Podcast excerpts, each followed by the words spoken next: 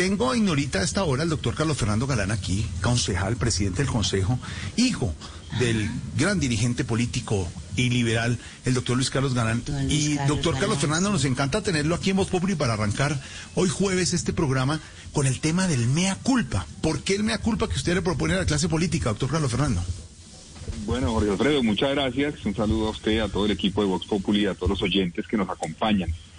Pues mire, yo, yo he tenido esta reflexión desde, desde hace un tiempo, procesándola, digámoslo así. Eh, primero, yo siento que en el país estamos en una situación crítica, no solamente ahora por cuenta de la pandemia y la crisis económica y social de la pandemia, sino desde hace mucho tiempo.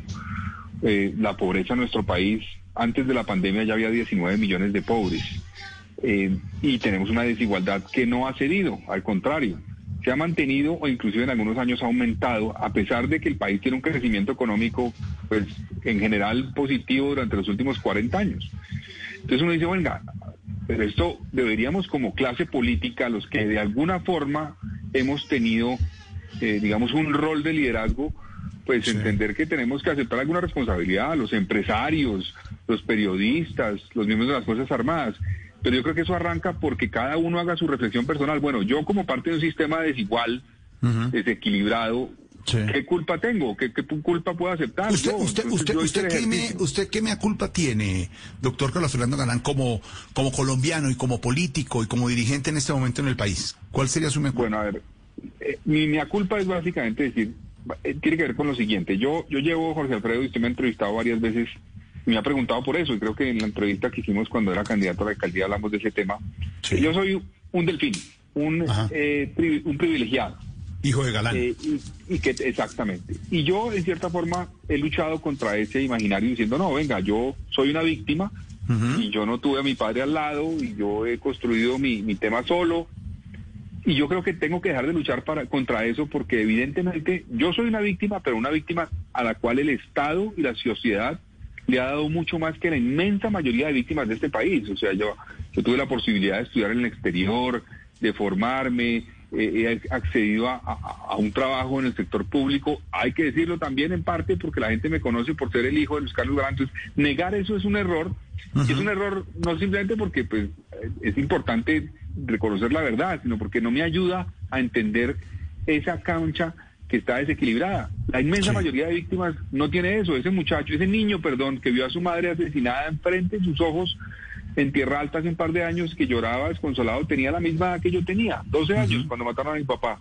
Ese niño, el Estado, ¿qué le ha ayudado? ¿Qué le ha hecho? Entonces, aquí hay víctimas de primera y de segunda. Entonces, mi, mi culpa es no haber reconocido ese desequilibrio también en las víctimas que hay en este país. Yo no he logrado nada de manera indebida, no, no he hecho nada indebido, eh, pero tengo que reconocer que hago parte de un sistema donde algunos, el Estado y la sociedad los trata mejor que a otros. Y si no reconozco esto como no lo había hecho antes, pues no va a ser capaz de poder plantear fórmulas para cambiar esa situación. Y, usted quiere que la clase política, bueno, más allá de la clase política, muchos colombianos lo sigan y al, y al hacer un mea culpa, pues que me hace, se me hace a mí que eso, lo suyo como Delfín, hijo de Galán y ahora dirigente, pues ha servido también para prepararlo bien para lo que está haciendo. Pero usted dice, eso crea una injusticia y, debate sobre una situación de la que estamos viendo a los jóvenes hoy como con desesperanza y sin ilusión y sin sueño. ¿Quiénes más tendrían o tendríamos que hacer una culpa, doctor Galán? Pues yo invité a los líderes políticos, al presidente, a, Gustavo Petro, a Álvaro Uribe, a Santos y a, todo aquel que sienta que pues, obviamente ha tenido un rol en lo que hay hoy en Colombia bueno y malo. El país tiene cosas de avanzada que ha logrado en los últimos años, pero también tiene unos problemas dramáticos, como estoy mencionando en términos de desigualdad y pobreza. Entonces, eh, ojalá me copien, ojalá entiendan que, que para poder generar un diálogo honesto y generar un principio de confianza en ese diálogo que va a llevar a algo, pues reconozcan, aquí en este país siempre le echamos la culpa a otro, todo es culpa de otro, siempre, siempre la culpa es del otro, y uno es capaz de hacer una reflexión propia, decir, venga, pero listo, el otro puede tener culpas, pero ¿cuál es la mía? Hagamos esta reflexión, ¿cuál es la mía? Y cómo puedo, aceptándola y reconociéndola con sinceridad, aportar a que haya un diálogo sincero que pueda llevar a cambios en el país.